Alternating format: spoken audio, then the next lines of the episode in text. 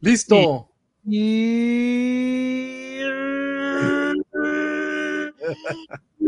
Miércoles. Y como mucha gente le dice desde hace año y medio, sepa la madre que día sea. Estamos aquí. Estamos aquí.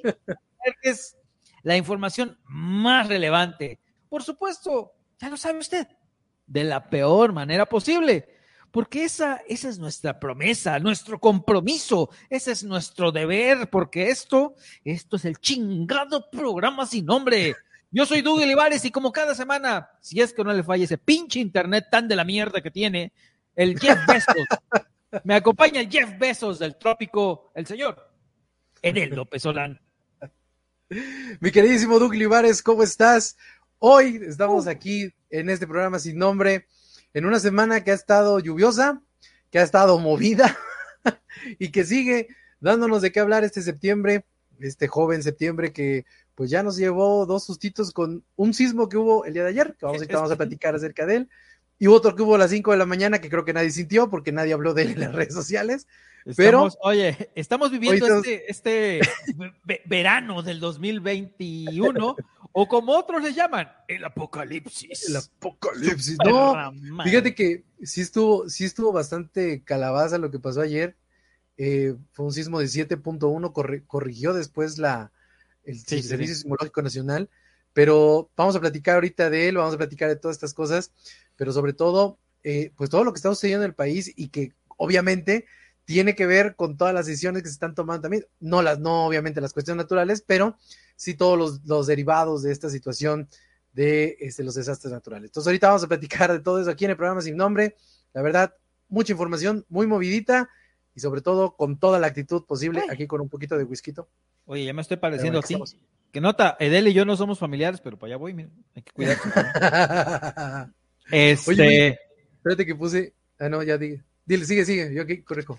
Bueno, vamos, vamos a iniciar porque este programa tiene toques internacionales, Edel tiene toques internacionales. Y es que anteriormente en este programa hablamos ya de la situación tan de la chingada que se está viviendo en Afganistán, donde a raíz de la retirada de las Fuerzas Armadas de Estados Unidos, luego de una ocupación de 20 años que empezó con lo del ataque de las Torres Gemelas, y pareciendo esto un chingado juego de las sillas en piñata, los talibanes, nada pendejos, apañaron el poder en aquel país, lo cual, debido a las prácticas extremistas que tienen, porque esos cabrones te, cortan las, a las mujeres les cortan los dedos y se pintan las uñas, les dan sus putazos a la gente, las mujeres no pueden salir solas a la calle, esas cosas.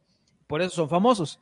Entonces, todo esto ha motivado a un exilio masivo de ciudadanos afganos a donde prácticamente Mahoma se los permita, porque sí está muy cabrón el asunto. y pues miren, pues resulta, ¿se acuerdan que hubo pedo ya con Evo Morales? ¿Y quién creen que le andaba dando asilo? México. Ahora, que te acuerdas que, ¿te acuerdas de cuando a Juliana Assange también ya le estaban quitando su, su protección allá los de Ecuador? ¿Quién le andaba ofreciendo asilo político? Y ya eso ya no, ya no se vio. México. México. Porque México dice, ¿quién está en pedos, cabrón?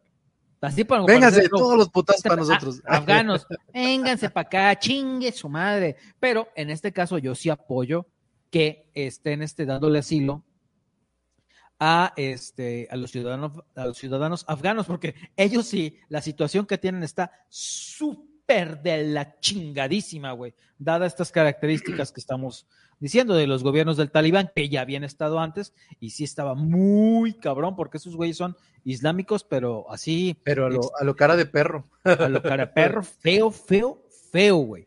Entonces, pues ya, a partir de, esto, el gobierno de México ya ha recibido a varios grupos de estos afganos desde hace una semana, entre ellos periodistas, activistas, eh, niños, quienes han solicitado refugio. Ahora, los vienen, porque estos sí los quieren acercar hacia Tijuana, Edel. ¿Por qué? Porque en la parte sur de California, lo que es ahí en San Diego, hay una comunidad este, musulmana muy grande. Entonces, sí les están dando el asilo para que ellos se puedan acercar a esta parte y ya, pues, este, acercarse a esta, a esta eh, comunidad. Sin embargo, Edel estamos en México. Y ya sabes. todo puede pasar. Todo puede pasar. Y sobre todo, y sobre todo, no nada más estamos en México. Estamos en México de los tiempos de la 4T. Y es que, precisamente 24 horas después de que empezaron a llegar los, los afganos, así bien todo buen pedo, hermano afgano, ya eres mexicano, ya sabes.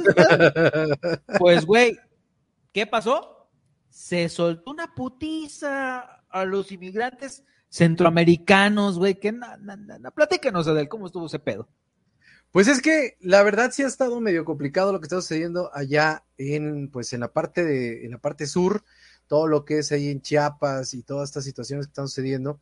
Y la verdad, eh, pues el, periodista Benjamín Alfaro captó en, todo, todo el fin de semana eh, un video en donde de nueve segundos, la verdad no es un video ni tan, ni tan, ni tan este, largo, en donde después de recibir a los refugiados afganos, con aplausos y felicidad en la frontera sur, pues se lo dieron, le dieron con todo a, esta, a estas personas para evitar el avance por Tapachula en el intento de avanzar de esta, pues esta caravana migrante este, rumbo a los Estados Unidos. En esta grabación se puede observar cómo un, un, migrante corre y es interceptado a golpes por un agente migratorio, un agente también de la Guardia Nacional, mientras otro lo somete por la espalda y le aplica una palanca al cuello y lo tira al piso.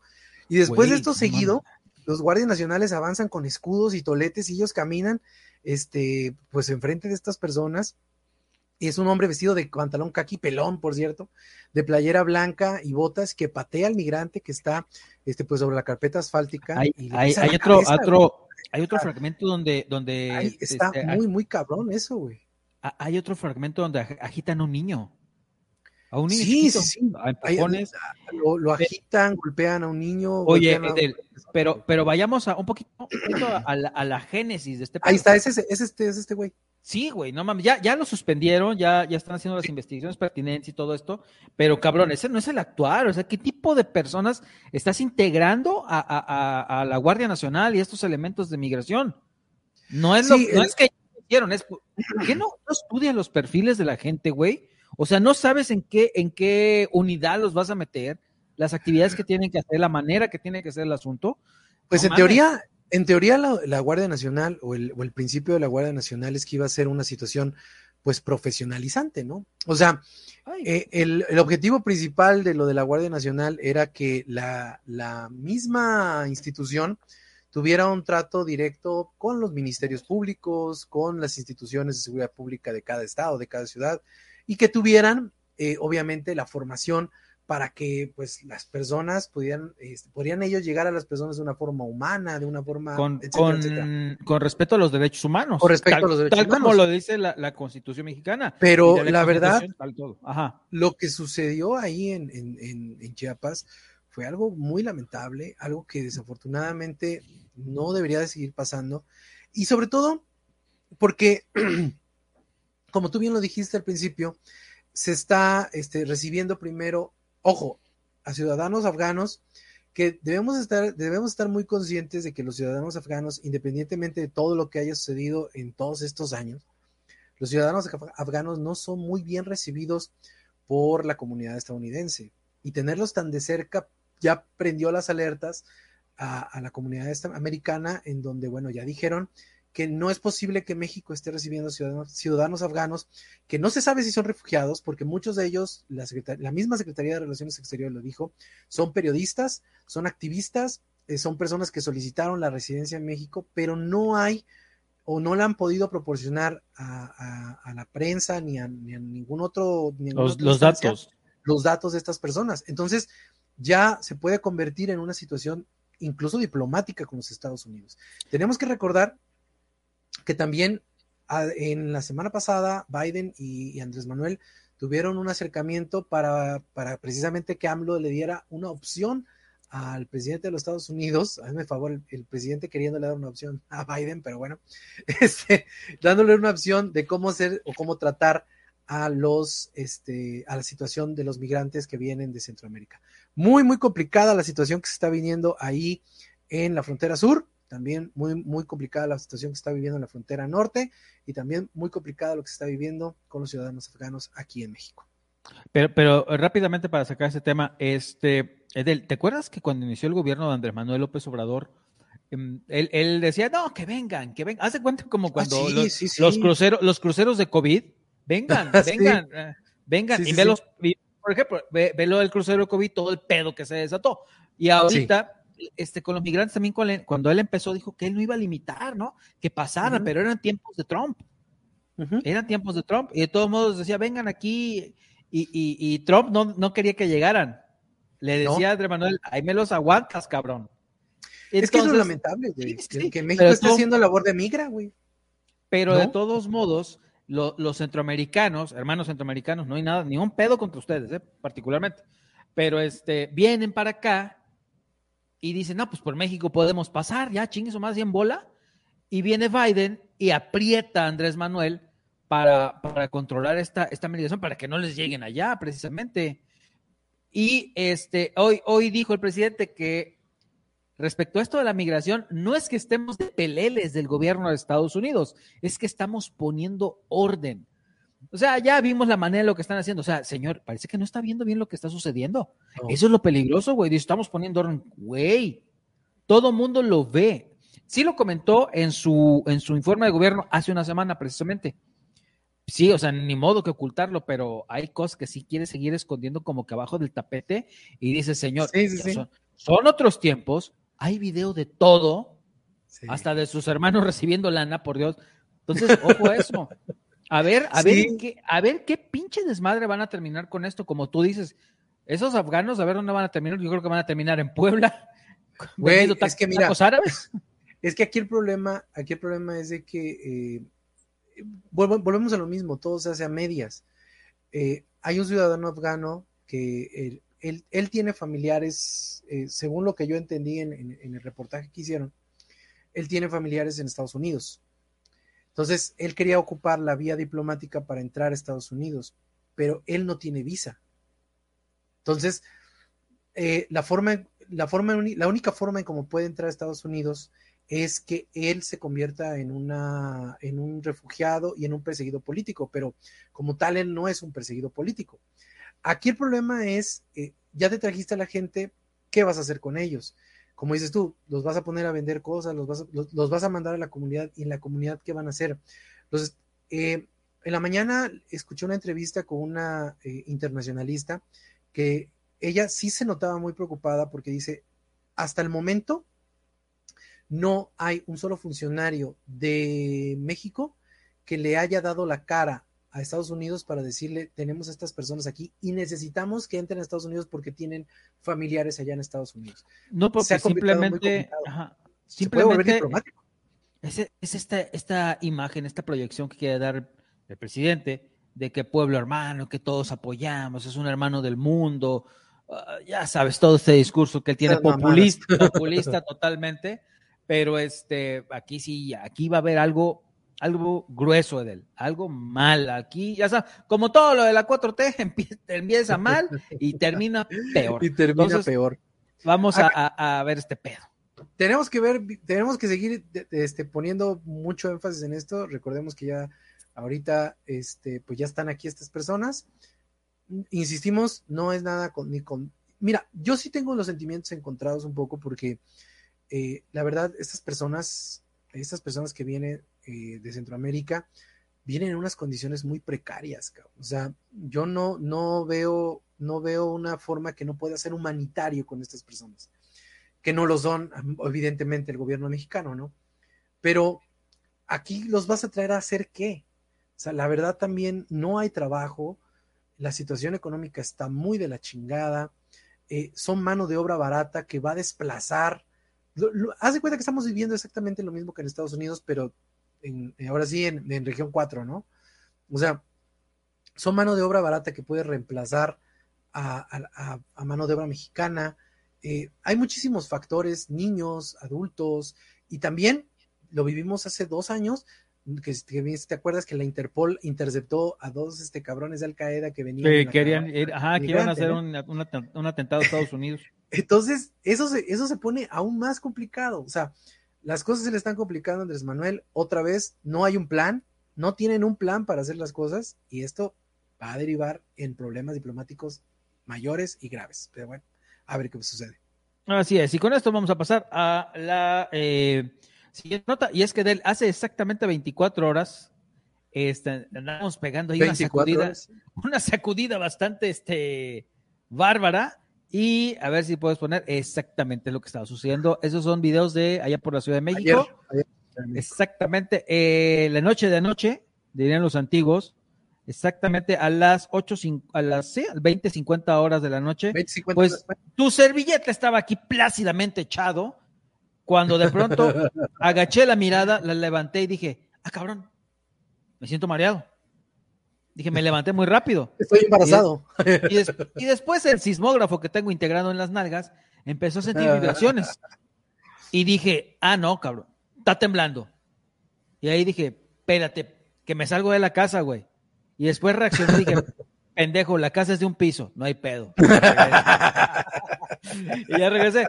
Pero, este, ahora sí que a mucha gente nos sacó un pedo el pinche temblor que primeramente el Sismológico Nacional dijo, bueno, se originó en Acapulco y que tuvo una intensidad de, primero de 6.9 grados.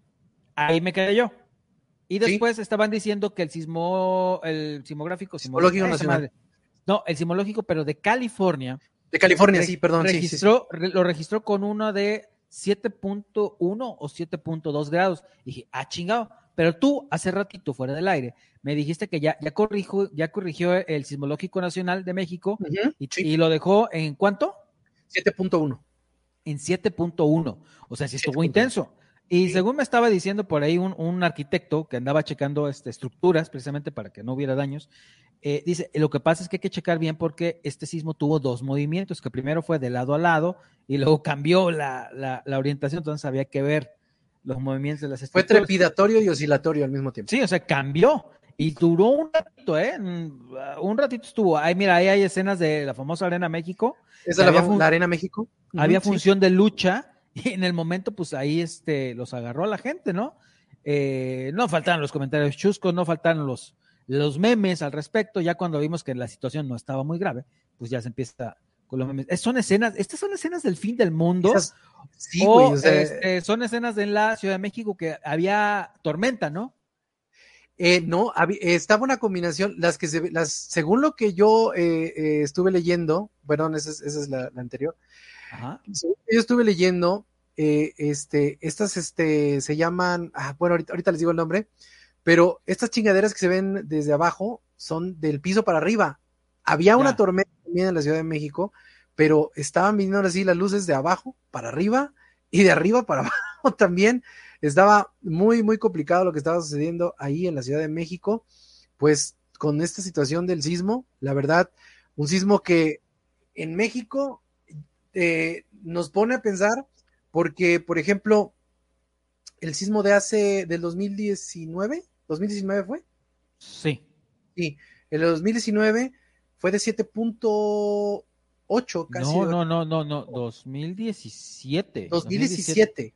Lo que pasa es que fue el 19 de septiembre. Es el 19 de fue el 19 de septiembre, pero ese, ese sismo fue de 7.8. Estamos hablando que este fue de 7.1 y en la madrugada se repitió. A mí, a mí lo que me sucedió fue que aquí en la casa yo estaba, estaba, eh, ahora sí, estaba literal preparándome para hacer ejercicio y hice ejercicio corriendo, saliéndome de esta madre porque sinceramente eh, eh, tengo, que, tengo que felicitar a estas personas de Sky Alert, porque yo vi mi teléfono y, y, y decía ahí, eh, se espera un sismo de intensidad leve en 55 segundos en la comunidad de Naolinco. Me imagino que es por la, por la zona o la posición en la que está el, este, mi teléfono, ¿no? Que estoy aquí cerca de Coatepec. Ajá. Y entonces eh, a los 55 segundos. Le tomé una captura de pantalla y lo subí a Facebook y hice ahí un posteo. Me tardé exactamente, yo creo que los 55 segundos, porque en el momento en que estaba yo posteando, en ese momento yo sentí que se empezó, yo vivo en un edificio, se empezó a mover el, este, el edificio, eh, estas, estas cosas que tengo aquí atrás, las tengo colgadas, se, se empezaron a mover, se empezaron a mover este, salió mi esposa y me dice, ¿está temblando? Y le digo, sí. Entonces agarró a mi hijo porque en el momento en que ella agarra a mi hijo, la casa se empezó a mover literalmente toda todo el departamento. Salimos, este, salimos varios de aquí de, la unidad en donde yo vivo, este, este, prácticamente hubo personas que se quedaron nada más observando por las ventanas, pero el, movimiento todos ya estábamos abajo y se sentía muy fuerte. Tengo una amiga que, Patti, por cierto, te mando un gran saludo, te, espero que estés muy bien, ya con este, que después te haya pasado todo este susto. Dice que ella pensó que se iba a acabar el mundo porque fue una situación muy fuerte, fue muy sonoro, dice que tronaba la tierra demasiado y también este, duró bastante tiempo. Entonces, hace eh, precisamente en el 2017, en, que, que fue el, este, los, el 20 aniversario del 2019, del 1975, perdón, este, también tembló el 7 de septiembre. Sí, un, sismo antes. Una semana después se dio eso. Entonces, tenemos que estar muy alertas. Ojo, tenemos que este, estar muy conscientes de que estos movimientos pueden suceder, no sabemos cuándo, pero siempre tengan todo, todo, todo a la mano, no, no, sí, no corran, no griten, no empujen y sobre todo mantengan la calma en estos momentos tan, tan complicados. en, la, mañana, en la mañana que, me levanté, había checado las notas, como a las 6 de la mañana se habían reportado ya 150 réplicas, güey. 150 réplicas, la más fuerte de 5.9. O sea, no mames, estuvo, estuvo, sí, 5.9. Y hay escenas de, del cablebús de, de Catepec. No mames, qué culerísimo, güey. O sea, se ve las. Hay un video de fuera y esa madre se cuenta como los huevos cuando usas este boxer. sí, güey. No mames, sí, sí lo vi, Y hay un video de adentro de la cabina del cablebús, güey. Y, y ya ah, dijo Claudia Sheinbaum, ya dijo Claudia Sheinbaum que va, van a abrir una investigación eh, en esa empresa precisamente. Eh, dice aquí, manda la aplicación que tienes para los sismos. Mi querido Edgar, es Sky Alert. Son los, de, Ski Alert. Son los mejores 12 pesos mensuales que he invertido en mi pinche vida. Porque se pago por el Sky Alert, es una mamada. Pero bueno, la cuestión es de que este, hay, este Claudia Sheinbaum ya dijo que va a, a investigar a la empresa porque supuestamente la empresa, eh, en, la, situación de la construcción, habían dicho que tenía una planta, una planta de luz que iba a proporcionarle energía al cable para que precisamente la gente no se quedara ahí colgando encima de todo el temblor. Pues resulta que ni la, ni la planta de luz, ni este, la, energía auxiliar este, se hicieron para adelante y echaron a andar esta cosa para que la gente no se quedara ahí colgada. Afortunadamente no hubo, no hubo vidas que lamentar, pero pues sí que pinches ahí. se llevaron la gente ahí. ¿eh? No, no, claro, ahí. Pero sí, sí, este, eh, sí. hubo un muerto en, en, Guerrero, sí hubo una persona muerta. Habrá que checar esto porque dice que se escuchaba que la tierra tronaba y bueno, hemos estado viendo la cuestión de los socavones muy famosos ahorita. Hasta aquí en Jalapa hay socavones, ¿eh? Entonces hay que ver estos, movimientos, estos movimientos la, autoridad debería checar bien que, las infraestructuras deberían hacer un peritaje de todo, pero bueno, en estos tiempos ya sabemos que, como ya dijimos, todo está al madrazo y vamos a ver si no hay consecuencias graves después. Pero esta, esta cuestión, Edel, se está juntando con otras tantas Muy de la mano. que están pasando. Porque si recordamos hace 15 días aproximadamente, fue lo del huracán Grace aquí en, Veracruz. Después golpeó el huracán Nora a la semana en, la otra costa, en lo que es este Jalisco. Y ahora, ahora estamos, lo que estamos viendo son tomas de las inundaciones que están pasando en, en Tula, en Tula, Hidalgo, Adel, ¿qué es lo que está sucediendo ya? Fíjate que ah, en Tula está muy complicada la situación porque en la madrugada del lunes el río Tula se desbordó y pues anegó prácticamente este, la ciudad, entró a la ciudad y que está situado a 100 metros, o sea, la ciudad está situada a 100 metros del cauce de, este río. En 20 minutos, según dicen testigos, inundó quirófanos, inundó salas, alcanzó casi dos metros y colapsó toda la red eléctrica de la ciudad. El hospital, el hospital principal de ahí de Tula no contaba con una planta suplementaria de energía y 17 pacientes que estaban enfermos de coronavirus perdieron este, pues obviamente que estaban, estaban este, con respirador, ¿no? Entonces, ah, sí, al, no, tener, haber luz. La respiración. Aquí tenemos, mira, ahí están imágenes de eh, pues el, el, hospital. Es muy, muy lamentable lo que sucedió. El resto de los 56 pacientes que se encontraban en el centro médico fueron trasladados a lo largo del martes. Estaba viendo el video, estaba viendo el video de, cómo rescataron a los niños de, que ah, estaban en el área pediátrica, ¿no? En las incubadoras. Es, es increíble. Pero, pero eso, esa, esa no es gente, eso no es personal de, de, emergencias, es, son este ciudadanos. Son ciudadanos. Yo vi la nota de hecho, ciudadanos que tuvieron que, hacer eso, rescatar a los niños, ¿eh? De hecho, eh, en estas personas fueron, son este, trabajadores de, varios trabajadores de la salud, sobre todo dos enfermeras que estaban cuidando a los niños y este, pues personas que pasaron ahí en lancha, ¿no? Porque pues hubo 10 mil evacuados y más de 200 vecinos repartidos en los seis albergues de la ciudad. En la madrugada del lunes, este, los 15 pacientes de COVID-19 que se encontraban este, pues, con oxígeno, como te dije, fallecieron. Y entonces, acabé de destacar que aún había la versión que eran 17 víctimas, pero no. Eran únicamente este, pues, las personas que ahí estaban. Aquí, lo complicado de todo esto, mi querido Dougie, es que eh, pues el gobierno, el gobierno responde de maneras muy extrañas y no están eh, pues dando la cara en toda esta situación, le están queriendo echar la bolita a, Enrique Alfaro, le están queriendo echar la, situación al gobierno estatal como siempre, pero bueno, quién sabe cómo va a estar. todo este eso en, Jalisco, güey, porque acá es Omar Fayad, en Hidalgo. Aquí dice, mira, nuestro Edgar dice, te dejo de tarea ayer después del temblor y con el temor que pasara algo en el hospital de cancerología también, eso mm, tenemos sí, es cierto, sí, es cierto. Ponernos a investigar. Esta, cuestión que, el, gobernador dijo que no había nada, pero están los videos de que habían evacuado y el gobernador dijo que no habían evacuado gente de la cancerología. Pero, pero, pero esta cuestión que estuvo ahí en tu estuvo muy cañona. Y el presidente, bueno, el presidente se echó un. Voy a ver, espérame, voy a ver, porque se echó un mensaje, güey, respecto a eso, de, la cuestión de las inundaciones de Tula, que lo leí y dije, neta, neta. Fíjate ah, aquí. Un saludo, por cierto, para, para que está ahí atento. A ver, Edgar. No, fíjate que también, por ejemplo, hay una persona que dijo y me pareció muy interesante su. A ver, ahí va, ahí va, ahí va. A ver qué dices, vamos. Este, bueno, dijo eso. Eh, abro hilo. Dice. A ver. En este encargo tan honroso hay días buenos, muy buenos, malos y muy malos. Hoy es un día de estos últimos. Me da mucha tristeza el fallecimiento de 17 pacientes del hospital del IMSS por el desborramiento del río Tula en Hidalgo. Sí, ok, ya, te lamentan las muertes, pero ahí viene la otra parte, güey.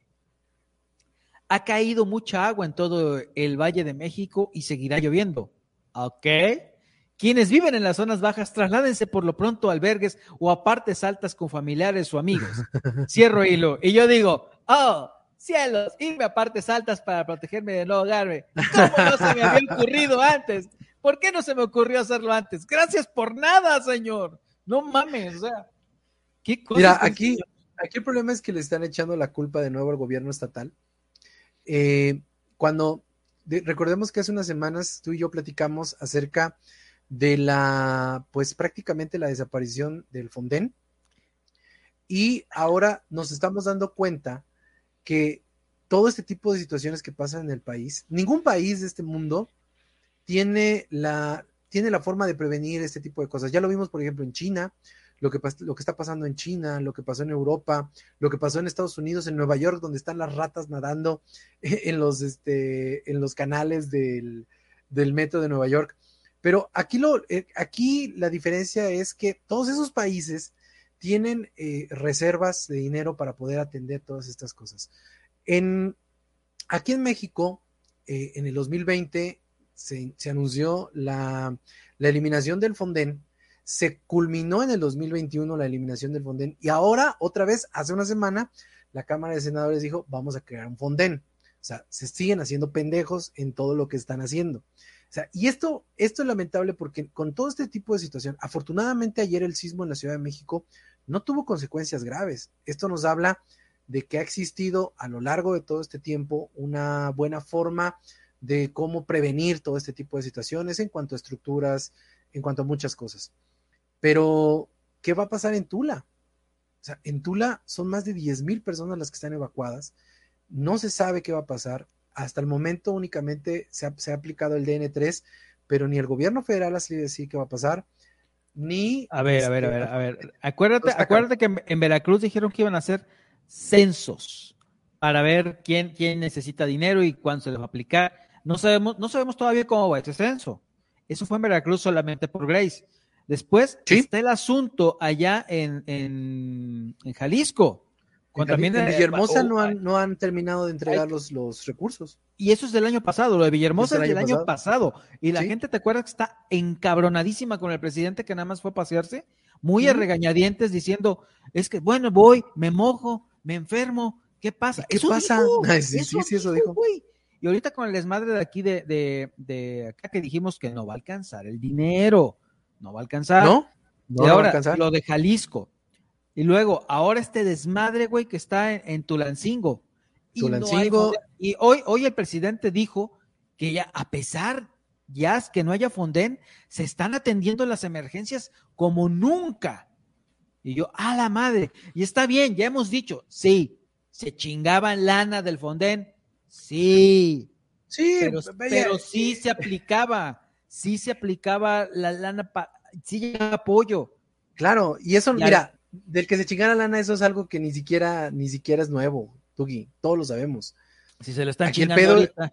Si se lo están chingando ahorita, exactamente. No, aquí el pedo es, cabrón, tienes gente necesitada que tiene que tienes que entrarle a los chingadazos. ¿Y dónde vas a lo, lo necesita ahorita, güey.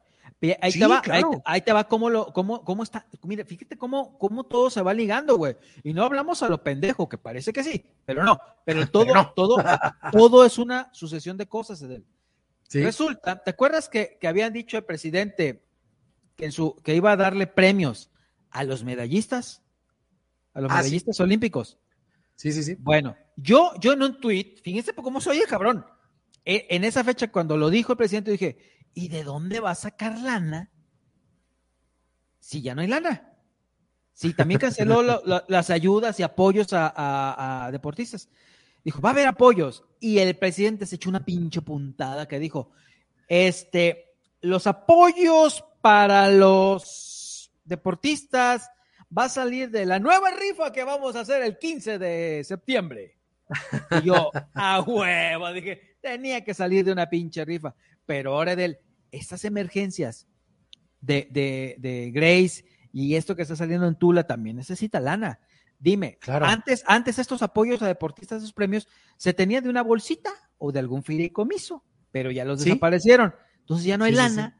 y dice, bueno, les voy a dar, no tengo la lana todavía, pero la vamos a obtener de esa rifa y de ahí les vamos a dar. Cuando te quiero decir otra cosa, ese dinero de esa rifa, de esa rifa que va a ser, estaba comprometido, ya habían dicho, para, para la pandemia, para la atención de la pandemia. Y, lo peor, güey, que no la han entregado. No, y ahora, porque da bien, la cambió a que se le iba a dar a los deportistas. Pero ahora, Edel, se le está pasando, todo lo va a resolver a, cuestión. Si no hay para darle a, pon tú, 20, 20 medallistas, pon tú 20 medallistas, que no representa una gran cantidad de dinero. Si no tiene para eso, Edel, ¿de dónde va a sacar el cochino dinero si ya no hay fonden para atender a los demás? Güey, este cabrón va a terminar rifando este el país. va, a, rifar Colima, güey. fíjate que no Tlaxcala, güey. no, fíjate que fíjate que en la mañana estaba escuchando a, Manuel Somoza, de el, gerente principal de Cibanco, eh, patrocínanos, por cierto. y entonces estaba, estaba escuchando que decía que él, él estaba, ya se mandó el paquete económico 2022 y ya están las discusiones de cómo se va a hacer todo esto, que él ve un paquete económico muy austero, que él ve un paquete económico que se está este, apegando mucho a, la, a, las ideas que tiene este, este señor, pero que este, sigue haciendo, él sigue haciendo números y que no le van a dar los recursos para terminar el 2022. También escuché la semana pasada este, en Atypical TV a este señor, este, el que, Ursúa, el que fue secretario de Hacienda, y este secretario de Hacienda, el ex secretario de Hacienda de la, de la flamante 4T, dijo que él veía muy complicado el paquete económico, que él lo veía eh, de muchas formas, lo veía eh, a veces hasta de una forma pues ilusoria, que no entiende de dónde va a sacar el dinero, que precisamente también lo dijo Ursúa, no estamos tomando en cuenta los desastres naturales, no estamos tomando no, en cuenta no, no, que, ya, no, no. que, ya, se acabaron los fideicomisos, que el dinero de la lana de los fideicomisos por ya eso, se quitó del presupuesto. Los fideicomisos Entonces, eran, eran, Es una locura. Eh, eh, los fideicomisos eran dinero mm, seguro que estaban ahí ¿Sí? en un apartadito, un apartadito para ejercer una función específica. Que eran fuera, legales. Pues sí, legales y fuera del presupuesto. El presupuesto ¿Sí? solo dice, a ver, me voy a gastar en la Secretaría de la Defensa tanto. Que por cierto, es, estaba leyendo que está presupuestado un nuevo avión para uh -huh. uso de, de, la presidencia. Yo, ah, ah, bueno, luego hablamos de ese tema. Pero se sí, supone que. Hay que investigar bien ese tema porque se va a poner muy grueso eso. Se, se supone, se supone que, a ver, la Sedena va a gastar en esto y necesita esto para este año. Eh, la de Hacienda necesita esto y va a gastar en esto y ya. Pero dices, güey, ¿y si te, si te cae una pinche bomba atómica y tienes que reparar todo? ¿de dónde lo vas a... Ay, ¿no, ¿no contemplaste esa lana de las refacciones? Ah, no. Sí. De hecho, ¿de dónde, ¿de dónde lo vas a sacar? Híjole, pues voy a ver qué, qué, empeño, ¿no? A ver qué rifo para sacar lana. Y eso es lo que está pasando. Es aquí, lo que nos está aquí el problema, aquí el problema, insisto, Dougie, es, es, es indignante. No sé si a ti, no, yo creo que, yo sé que a ti sí te parece indignante, pero me parece indignante que, que vivamos en un, en un gobierno tan pitero que pida cooperachas cuando todos pagamos impuestos. ¿No? Oye, espérate, o sea, espérate, espérate. Y un gobierno, fatal, un gobierno, un gobierno que dice que no va a adquirir deuda cuando están registrados en el Banco Mundial créditos, ¿eh? Ya están ahí, ahí no. está, puedes consultar. Y aparte de que están registrados créditos en el, en el banco, quieren, quieren, quiere, quiere, este, ¿cómo se llama esa palabra? Ay, se me fue el nombre, recategorizar, no. Este, reestructurar. Reestructurar la deuda de Pemex. Cuando y precisamente... reestructurar deuda, es decir, bueno, voy a reestructurar para poder pagar esto, necesito ir prestado acá otra vez. Eso es, eso es reestructurar la deuda. El, el, el, el, problema aquí es de que es tanta su, no sé, no sé si él no tenga asesores, me imagino que sí, pero si tú, si tú lees y escuchas a todos los analistas, hablan de una parte positiva en la cuestión de que Pemex se ha recuperado en ciertos sectores, pero no hay forma de rescatarlo. O sea, Pemex se debe de una forma inmediata, según lo que dicen muchos analistas, como, como tú siempre lo has dicho, aquí no estamos inventando nada, chequen en internet, hay todo tipo de artículos que dicen que Pemex es prácticamente estar apagando un fuego con gasolina. Pero el tipo quiere seguirle inyectando, inyectando, inyectando dinero a algo que no va a funcionar. Esa es una. Dos, eh, a mí me parece indignante, insisto, que vivamos en un gobierno que pretende solucionar todas las cosas a base de cooperachas. Es increíble y de, que, y de ocurrencias, que, que, es indignante que nos pida dinero a las personas que pagamos impuestos. Y, y, y lo peor es escuchar a los chairos decir, güey, pues si no quieres, no lo pagues, no ayudes. No es eso. Es que desafortunadamente la gente no entiende que esto va a ser el común denominador. Esto es un fraude. Lo que está haciendo Andrés Manuel es un fraude a todas luces. Mira, aquí están, aquí están los costos de todo lo que va, de lo que va a pasar. Una, una, casa en Tlajocomulco, Jalisco, ubicada en el fraccionamiento de lujo La Roja, cuenta con una superficie de 266 metros cuadrados con un valor de 6 millones. Todos estos son casi, entre uno y otro son casi 2.500 millones de pesos. ¿A dónde va a ir ese dinero? Él dice, él siempre se llena los hocico diciendo, va a ir para ayudar a los discapacitados, Oye, para, a ver, a ver, los a ver, paralímpicos, todo esto. Pero dices tú, ¿y dónde está?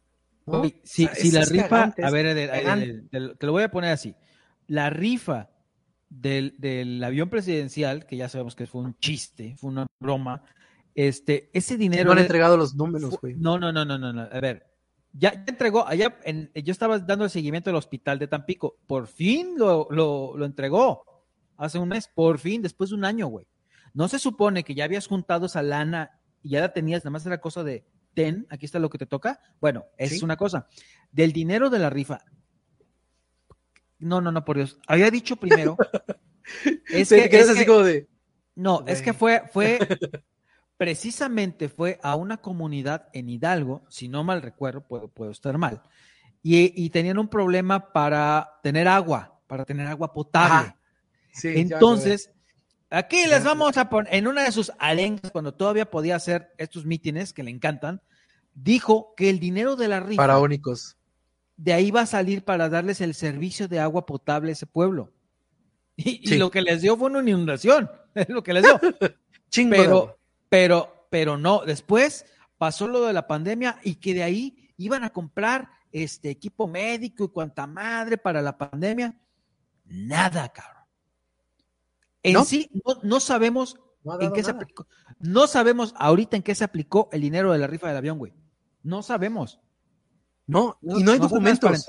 No hay documentos. Tampoco hay documentos. O sea, aquí el problema es de que existen más de 500 millones de pesos perdidos y no hay un solo documento que la, que la Hacienda o, alguien te pueda decir, aquí está. Hay un, hay un, este, precisa, aquí en Veracruz hay un hospital que dice que sí recibió el recurso, pero como no pudo meter la persona, fíjate, fíjate qué chistoso. El recurso les llegó, ¿no? Se les cayó.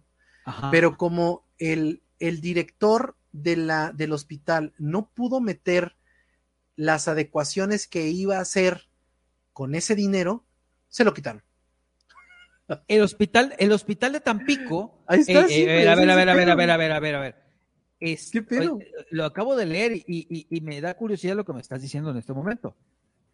Porque el hospital de Tampico. Yo soy curiosito. Yo leí, según yo leí, está pasando por lo mismo. Sí, güey. Leí que ya les dieron, recibe el hospital, ya, ya se lo dieron. Pero leí que no saben todavía cómo aplicarlo. No. Eso leí. Porque no está etiquetado, güey.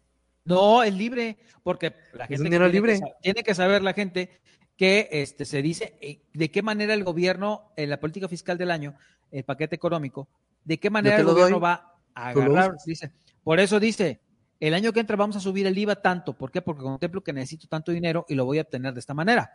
Y el gasto dice, a ver, yo para lapiceros, Secretaría de Energía, necesito tanto dinero. Para la luz necesito tanto dinero y para el agua potable tanto dinero. Entonces el gobierno dice, a ver, Secretaría de Energía, por eso le dice etiquetado, este bonchecito de dinero, y aquí dice, es para lapiceros, ten. Esto de aquí es para la luz, ten, y esto es para el agua, ten. Cada paquetito va marcado. Por favor, al cabo de la cagues. no la cagues y tú me vas a entregar los comprobantes de que lo usaste para eso que te lo estoy dando. Para eso sirve el etiquetado. Pero, por ejemplo, señoras y señores, en el presupuesto anual no está contemplado, oh, vamos a hacer una rifa, porque en realidad no se sabe cuánto dinero vas a obtener de la rifa primero. Y entonces dices, ¿cómo voy a yo rastrear esta lana si no tiene una, un etiquetado para aplicarse por parte del gobierno? Ese es el tema. ¿Dónde está ese dinero? ¿Quién sabe? No se sabe. Y aquí, aquí otro, otro factor que es, es importante y que yo creo que todos debemos de, todos debemos de conocer, es que eh, todas estas cosas que se incautan, pues las, o sea, sí, sí, sí las van a rifar. Vamos a suponer que tú te ganas una casa, pero muchas casas estas son de narcotraficantes, de todo ese tipo de cosas. Y en la misma este, babosada esta que inventaron de la oficina de devolverle a la gente lo robado, no sé cómo Instituto, Instituto para devolver al pueblo lo, robado. Este, de la, la misma institución no tiene un, no tiene una forma de entregar esas, estas casas porque muchas siguen en, litigios. Entonces, está peor el asunto. Ay, Edel. porque está rifando algo que sigue en litigio, ¿no? Entonces, Edel, rato llega el barzón y te saca, ¿no? te, tengo la otra que van a hacer. Van a hacer como unos tianguis en donde, este, así cosas confiscadas. ya llegó el hijo pródigo, mira. Eso, este, este hijo pródigo. Hola Jorge, buenas noches. Eh, entonces van a ser como unos tianguis, según entendí, donde van a poner las mercancías que les confiscaron y la gente los va, va, a agarrar y va a decir, me llevo esto, me llevo ah, sí, claro, claro. Y, yo así de, a ver, a ver, a ver, a ver. Entre esas mercancías, güey, hay piratería. Hay piratería. O sea, el gobierno va a fomentar el consumo de la piratería. Sí, sí lo vi, sí lo vi. Yo, por Dios, una babosada, Dios mío. Sí, Pero es, es, es, una cosa. tras pendejada, güey. Sí, sí, sí. Entonces, como tú dices también, el, el, gobierno federal también se lava las manos y le echa la bolita. No, esto le corresponde a los gobiernos estatales, a los que no son de Morena, ¿eh? Ojo, porque trae el pleitazo con Enrique Alfaro. Entonces, por allá tiene ese pedo del, de, del, de, ya, mira, de Nora. Y lo de Vox, lo, de, lo, que pasó de Vox y el PAN, ya, ya, ya es pecata minuta, ya. ya íbamos a tocar y ya se volvió. No, no, no, pero, pero se viene un tema muy grueso de, de, déjate la inundación per se, déjate las pérdidas materiales per se. Güey, el problema de salud, porque viste toda la pinche agua cochina y hay caca y cuanta madre, güey. Y hay un problema muy serio de, de desarrollo de hongos, de infecciones, esa madre sí necesita un chingo de clorito y COVID, porque les recordamos que ya estamos en 260 mil muertos. 260 mil muertos y ahorita te digo cuántos, espérame. Ahí voy también. Sí, o sea, se, se, va a poner algo, algo complicado. 200, espérate, te digo, ah, chingado. 265 mil, no, 266 mil muertes. 266 mil muertes. De las cuales ya casi no se hace ruido por los medios oficiales. Ahora, nos falta tiempo, güey, para decir tantas pendejadas que dicen lo que dijo Gatel ayer, güey. Ah, ah, ah, no, no, no. A ver, señoras y señores, vamos a poner un tema extra que no pusimos en la escaleta, o este pendejo que está al lado mío no lo agregó y lo habíamos puesto. Se me olvidó. Pero a ver, señores, señores, a ver, aquí anda, aquí anda el doctor Jorge aquí al doctor quiero aquí su aval para decir estas chingaderas que voy a decir y me caga porque Queremos... tanto de él como yo somos padres de menores. Y ahí les va la cosa. El gobierno federal tiene este desmadre que no quiere vacunar a los niños, no quiere vacunar a los menores de edad y los está mandando a las escuelas a clases. Ese es un pedo que nos encabrona. No me da risa, me encabrona un chingo. ya hay varias escuelas que han reportado casos precisamente hoy una amiga que le dio COVID me estaba diciendo, güey, una semana, una pinche semana y ya hay casos en mi escuela. Y yo, güey. Aquí en Jalapa ya hubo casos, este, en Guanajuato y hay un chingo de casos. Ah, no, pero no quieren vacunarlos. ¿Qué sucedió? Pues bueno, vámonos por la vía legal. Una niña, que su mamá es abogada, aquí de Veracruz, metió un amparo alegando que se violan sus derechos a la salud de la niña para que pudiera ser vacunada. Ah, no, se ha armado un desmadre con eso. eso, a ver, sí se puede, sí puede proceder. Ya, si la, si la corte dijo que sí, órale, cabrón, tienes que hacer caso. Pero se están haciendo pendejos porque en gobierno federal nadie los puede pendejear. Bueno, esta es la situación. Pero ahora han surgido un chingo de amparos de gente que quiere proteger a sus hijos, güey que quiere proteger a sus hijos, cabrón. A ver, Edel, una de las, bueno, la cosa más valiosa que debes de tener son tus hijos, ¿no? Sin duda. Cabrón, cuidarlos, cabrón. Y viene el presidente, ya dice, oye, ya van como 250 amparos. Se me hace que están muy sospechosos. O sea, en pocas palabras, el presidente. Están muy sospechositos. Que lo va a investigar, porque el presidente ya está tan malito de su cabecita que dice que estos amparos para vacunar niños es prácticamente un complot. Y no ha dicho quién, todavía no ha, dicho la frase mágica de quién lo organiza. O sea, va a decir que los conservadores están atrás de los amparos para vacunar niños, güey. No mames. Fíjate que a mí... y en las escuelas estamos como si nada, no se mandó ningún recurso, todo lo pusimos nosotros. Sí, exactamente.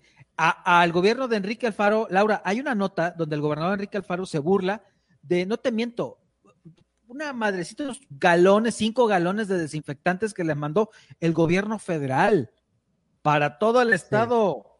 O sea, ese desmadre. No, no, aquí lo, aquí lo A ver, escúchame, espérate, gobierno federal. Chinga tu madre. Fíjate que aquí lo indignante yo creo que es, insisto, que, que eh, seguimos teniendo un gobierno que sigue pasando el, el, la ley por el arco del triunfo y eso yo creo que es muy preocupante. Esta niña ganó el amparo y, ella lo demuestra con documentos. Yo no he tenido la, oportunidad de platicar con, he estado tratando de, quererme este, comunicar con, los papás de esta niña, pero ella ganó un amparo con documentos legales, independientemente de que el juez sea lo que sea, eh, lo que diga el, presidente, no, no lo digo yo, lo dice el presidente. Eh, ella ganó con documentos legales, ella sí está enferma, ella sí necesita la vacunación. Los papás lo único que quieren prevenir es que su hija se enferme de COVID y pueda entrar en un cuadro muy grave. Yo creo que, como dices tú, es muy válido que pase. Así como ella, existen muchísimos niños con diferentes tipos de enfermedades que tienen que estar vacunados por muchísimas situaciones más. Aquí lo indignante es que el presidente diga, uno, que más bien el presidente no, Gatel diga que no se le puede dar a un niño una vacuna para quitar, quitársela a un adulto que puede tener Güey, güey. Eh, güey, la niña tiene diabetes. cabrón, estás viendo. diabetes. Eh, diabetes. estás viendo la cantidad de, de, de, de, ¿cómo se llama? De centros de vacunación vacíos en Chiapas. ¿No viste que hay chico de gente que no se fue a vacunar?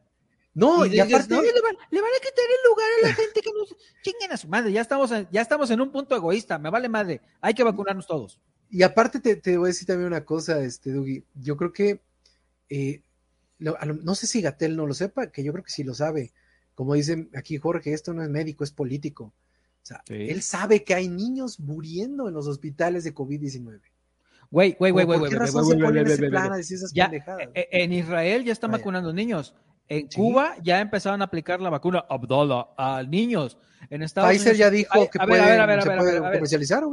Ahí te va un, un, un dato, un este, dato perturbador, como Luisito comunica.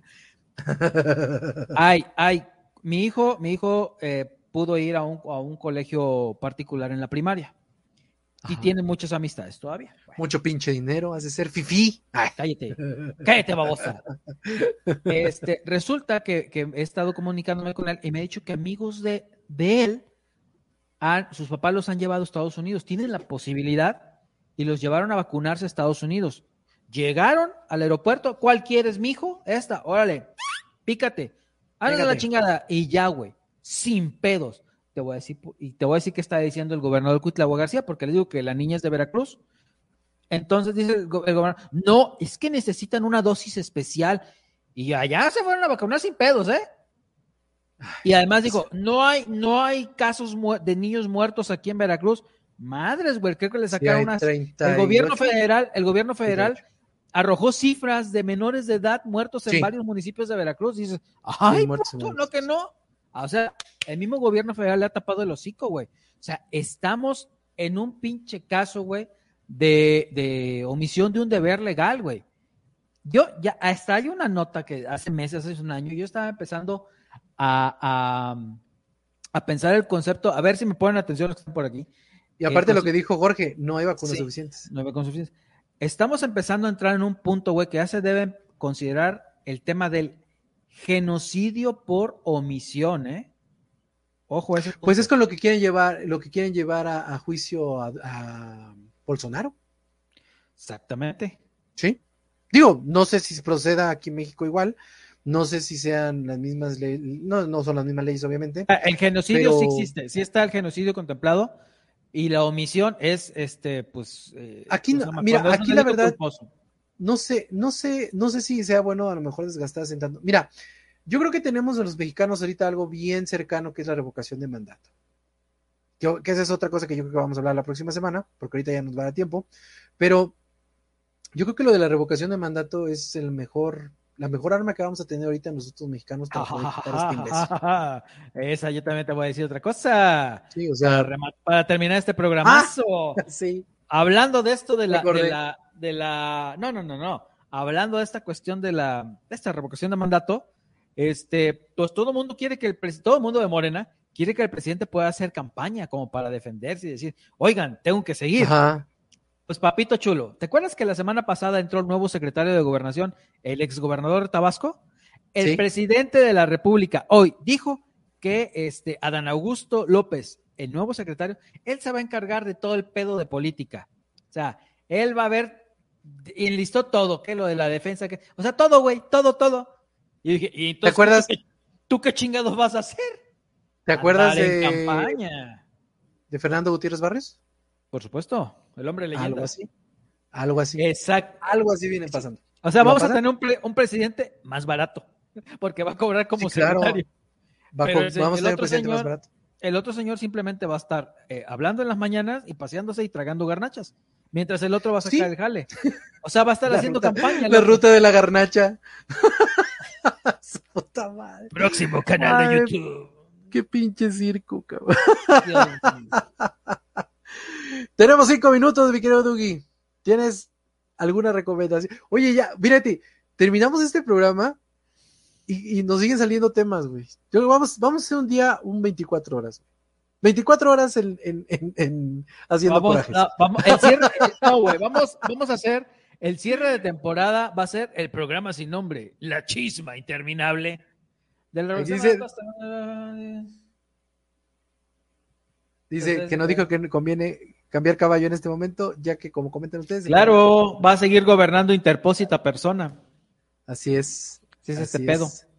Este, recomendaciones, rápido, rápido. A ver, hay una recomendación de una serie nueva, porque como pocos saben, como pocos saben, yo soy súper fanático de la lucha libre y estoy empezando, estoy viendo esta serie que se llama Hills. Eh, Hills son los rudos, los que conocemos como rudos aquí, son los rudos en Estados Unidos y está protagonizada por este, Stephen Amell, que es conocido como Arrow de la serie de superhéroes, y trata de eh, dos hermanos que se pelean por la empresa de lucha libre que heredaron del papá. Está así súper poca madre para la gente que somos fans de la lucha y le entendemos al pedo, pero también para la gente que no es fan de la lucha libre le puede entender porque tiene una pinche trama bien chingona. Se llama Heels. Pero ahí les va el asunto. Lo que pasa es que solamente se ve por la cadena de Stars, que ese se ve en el gabacho. Así que para verla aquí en eh, México, tenemos que acceder a otras vías, como Cuevana.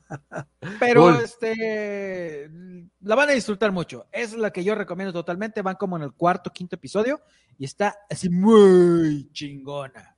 La neta, véanla. Se llama Heels. Y yo les voy a recomendar, yo sí les voy a recomendar cosas legales. no, yo sí les voy a recomendar esta, esta, este documental que está muy, muy chingón, muy bien armado, que se llama Turning Point. Es todo lo que pasó en el 11 de septiembre. Eh, está bien estructurado, pues, sobre todo por la forma en cómo eh, te explican más bien cómo cría cuervos y te sacarán los ojos, cómo los estadounidenses pues alimentaron prácticamente por muchos años a los afganos, luego también también al equipamiento, de este entrenamiento y de muchas cosas más a los mismos talibanes. Y esos mismos talibanes fueron y les fueron a romper la madre ahí en las Torres Gemelas el 11 de septiembre, según lo que dice la historia original, no la historia conspiranoica, ¿no? Pero la verdad, Turning Point está muy interesante, chequenla, es una serie, es una serie de seis capítulos, está en Netflix, está muy bien estructurada, eh, muy bien llevada desde el inicio del talibán, desde el inicio de la guerra de Afganistán, desde todo lo que sucedió en el 11 de septiembre, van, van haciendo ahí como que los, los, los, los cortes de tiempo. Muy bien hecha, muy interesante. Chequenla, está ahí en Netflix, se llama Turning Point 911. Una verdadera chulada de este de documental. Chequenlo ahí en Netflix. Bueno, y con esto nos estamos despidiendo de una semana más de esto que se llama el programa sin nombre. Ay, que se llama el programa sin nombre. Qué ironía, lo siento. La pendejez nos llevó a esta cosa, pero bueno, aquí estamos como cada y la hueva, Y la hueva de poner nombre. Sí, la neta, dijimos que íbamos a hacer un sorteo, pero nunca se dio. Pero les agradecemos mucho por la gente que está aquí, la gente que participa, Laura Lier, este, Jorge Alvarado Urbina, que es fan Saludos, carnal. Es más, vamos a comprometernos a algo. Hay que encontrar la manera de, ah, no, alguna taza o algo, la vamos a llegar. Vamos a ver cómo chingados. A huevo, para los fans es mal pedo. ¿Sale? Entonces, este. A mi querido Edgar también le mando un gran saludo. Edgar Iván Salazar Olmedo. A mi queridísimo César Barras, que se conectó también aquí hoy. Y a mi queridísima Ana Cantú también, que se conectó hoy aquí Excelente. Entonces, no queda más que invitarlos a la siguiente semana a otra emisión más de este programa sin nombre. Además de que eh, los viernes estamos en otra cochinada digital que se llama Los Viernes de Tutti Frutti. Ese es por parte del otro señor, ese barbón y feo, que se llama Fernando Hernández. ese, ese programa, ese programa no sale por, por aquí, sale en este, ¿cómo se llama la página? El marcaje. El marcaje, el marcaje. Todos lo compartimos en nuestras redes. Este, y ahí eh, nos juntamos con Fernando Hernández y con Pablo Yair Ortega, este, que, que son periodistas de peso. son periodistas de peso, mucho peso. Mucho peso. Y nos juntamos, no tanto para echar desmadre, sino para hacer entrevistas sobre algunos temas este, de particular interés. Ya tuvimos, por ejemplo, un tema con locutoras de radio comercial para ver cómo era su experiencia y cómo está la situación de la radio comercial ahorita.